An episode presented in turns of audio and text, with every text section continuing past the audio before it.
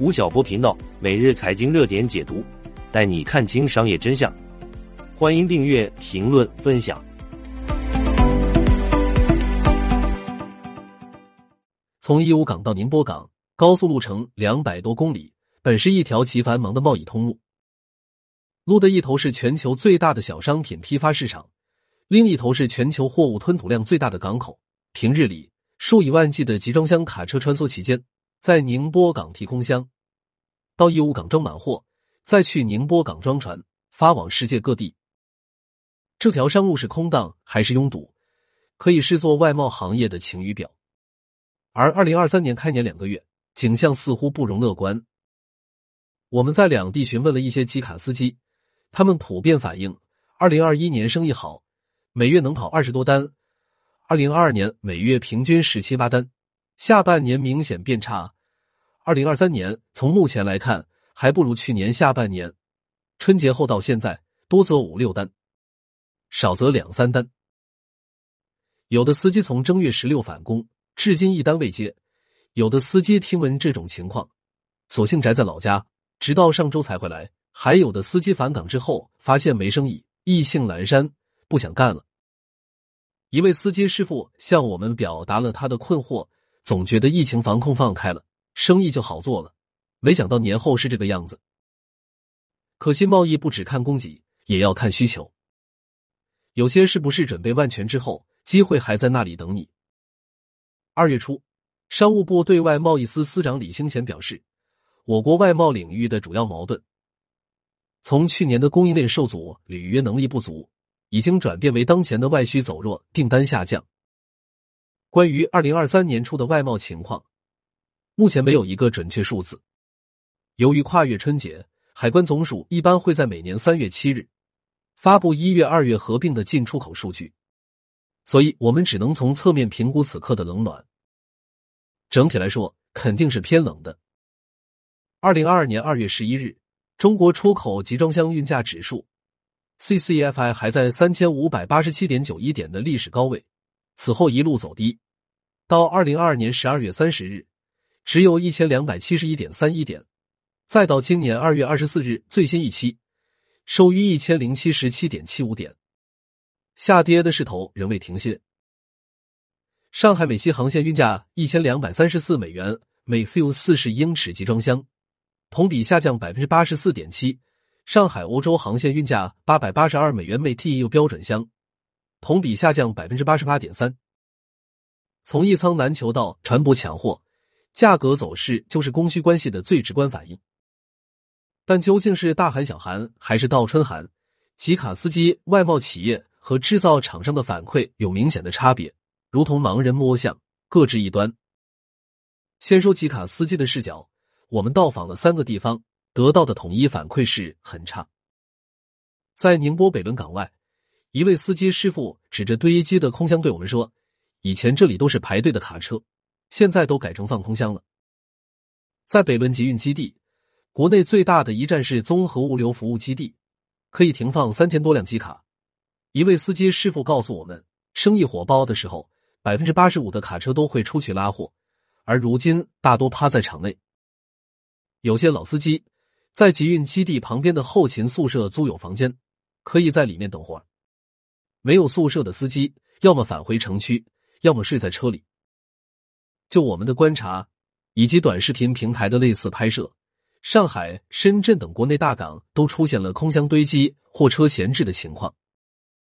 在义乌港内，一位司机师傅表示，往常即便是周末，港内也有车装货，但是今年整体都不好。你看这哪有什么车啊？有人拍摄了义乌港内的类似景象，发布在短视频平台。评论区里一片哀声。单看这些言语，让人觉得外贸已经冷到冰点。但港口与机卡司机接近外贸行业的末端环节，他们的接单量实际上反映的是几个月前的订单交易情况。眼下呢，我们去探访了义乌港外的货运代理公司和义乌国际商贸城内的商户，这时就出现了不同的声音。一位货代连着说了三个词：很难，不好缩水。随即解释，放开是放开了，但老外手里还有很多货，他们要先抛掉。一位在商贸城经营玩具的卖家说，生意稍微好了一点点，不过都是以前的老客光顾，新客还没有看到。另一位卖家告诉我们，国际客人陆续进来，但是以询盘为主，他们先不订货，几个人过来看看再说。以前反正也过不来，在手机上就拿货了，现在可以来了，七七八八的酒都要来。我们又请教了一位汕头澄海的玩具展厅负责人，他的描述也是如此。过完年后，外国客户明显增多，但订单方面现在还不知道，没怎么下单。大家说主要来看产品。一位宁波的外贸综合服务平台负责人则表示，随着市场需求乏力，出口订单转移，开拓市场竞争力不足。去年九月开始，订单量同比普遍下降。随着疫情放开，将面临更大的挑战。国际市场分蛋糕之争越来越激烈，企业纷纷出国参展、商务洽谈，但这都需要一个过程，目前不是特别明显。总体上。处在中间环节的贸易商的反馈是有好有坏，还要再观望一阵。两会之后，尤其是四五月份才能看清楚。但毕竟看到了曙光，至少是努力的方向，因此大家的心态不算悲观。以及欧美的生意相对难做，亚非拉的客户居多，这和我们在义乌商贸城里的观察也吻合。随机询问了一些，明显是来做生意而不是来闲逛的异国面孔。发现他们大多来自沙特阿拉伯、利比亚、巴勒斯坦、印度、巴基斯坦、俄罗斯、格鲁吉亚、巴西。最近还出现了这样一种声音：千团万起，拖市场，抢订单。形式大于实质，业内人士反馈收效甚微。我们也去询问了一些厂商，尤其是去年年底包机出海抢订单的企业家，整体反馈确实不佳。但不同行业。不同区域的情况各异。某服装企业主表示，这次出去转了一圈，整体来说效果比疫情前还是有一点点增加的。看看的人很多，能落地的其实不多，因为疫情以后，很多客户的价格，特别是美国市场价格太低，根本接不住。另一位主做美国户外用品业务的企业家也抱怨，新季度的订单严重下降。包机前我就去美国了，并且住了两个月。主要是去处理跨境电商方面的事务。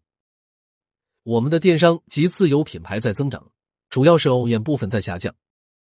看起来美国的生意不好做。一位经营美国光伏相关市场的企业家则说，项目还可以，蛮多的。另一类回答则是留待观察。一家音响企业表示，本月的接单继续保持增长，大部分客户的订单目前来看没有什么太大的变化。也有些客户给出了市场不太景气的消息，要看下的情况。一位主做欧洲日杂品业务的企业家说：“五人团出去了一个月，参展拜访客户，拜访客户效果还是有的，参展的效果一般，还要看后续跟进情况，具体会不会下单很难说。”还有一位工程类的企业家详细讲述了他们中东业务的机遇挑战。疫情放开后，感觉订单没啥变化。由于我们主要市场是中东和埃及，这些国家还有一些国家行为的基建，所以我们还能赶上这波红利，取得一些订单。但也遇上一些困难，原因是美元急剧加息，进口国本地货币大幅贬值，国家没有足够美元硬通货来支付进口货物，导致我们有大批货款滞留，有订单但客人开不出 LC 及信用证，所以今年业务还是会减少。至少每个订单资金运转周期会延长一倍以上。他还分享了一个案例：前段时间我去了趟叉叉电器松江园区，谈一笔生意。他们海外销售老总跟我谈起，他们跟沙特客人谈一个中低压设备工程，花了八百万做了沙特本地认证，打败了几家国际大牌公司，拿到一亿美元的订单。所以说，只要找准方向，我们外贸还是有机会的。现在在 U 字形的底部，信心比黄金更重要。我们走出去，不仅是带来多少实质的订单，最重要的一点是告诉国外客户，中国的疫情防控发生了正面调整，中国回归了。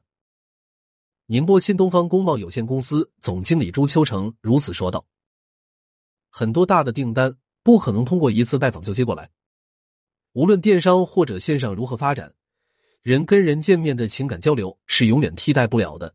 去维护我们的客户，去看我们的市场，意义非常非常大。为什么越靠近外贸的上游环节，能感受到的积极因素越多？原因可能是吉卡斯基适时而变的空间很小，只能被动接受行业的潮汐，而制造业企业大有可为，能主动创造行业的机会和潮流。尤其是当疫情过去，国门打开。中国外汇投资研究院院长谭雅玲也对我们说：“从产品购买的周期来看，可能下半年会好一点。此外，要看我们外贸企业的技术创新和产品创新。很多外国人是比较看重中国产品的多样化和创新力的。这就像是经济学里市场上的价格接受者 （price taker） 和价格决定者 （price maker） 不同的议价能力带来了不同的心态。那么，你说在国际贸易市场？”中国是一个接受者还是一个决定者？对这个问题的回答，可能影响着你对外贸未来的判断。后期，一个国家的 GDP 由四部分组成：消费、加投资、加政府支出、加进出口。进出口等于出口总额减去进口总额，当收支两抵，差额不会太大。历年进出口占中国 GDP 的比重基本不超过百分之五，这个数字容易让人低估外贸对于我国经济的重要性。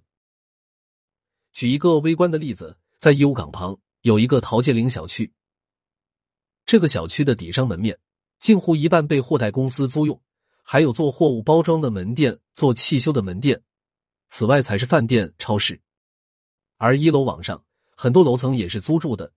租户不是在附近经营，就是在义乌港上班。当外贸不振，小区里的饭店生意、汽修生意、租房生意，乃至从这里延伸出去的整条商道上的生意，一损俱损。生意的背后都是人，一个个努力的平凡个体，个体的背后又是家庭，更多的人。在调研的最后一天，周日下午六点，暮色苍茫，我在陶杰岭小区里穿梭。想数清楚这里究竟有多少货代公司，耳畔突然传来一声：“媳妇儿，不好意思，晚点一个男人正从车上卸货，货物还有小半车。不远处，一个女人应声：“没事儿，忙你的。”我不知道男人没说全的话是晚点回家、晚点吃饭，或是晚点抱抱你。但在那个微冷的傍晚，微冷的外貌数字就这样多出几分温暖的意义。吴晓波老师王牌课程，每天听见吴晓波第七季已经上线喜马拉雅，一百万人都在听的商业日课，带你提升商业认知，发掘商业机遇。点击文稿区链接即可加入，欢迎你一起来学习。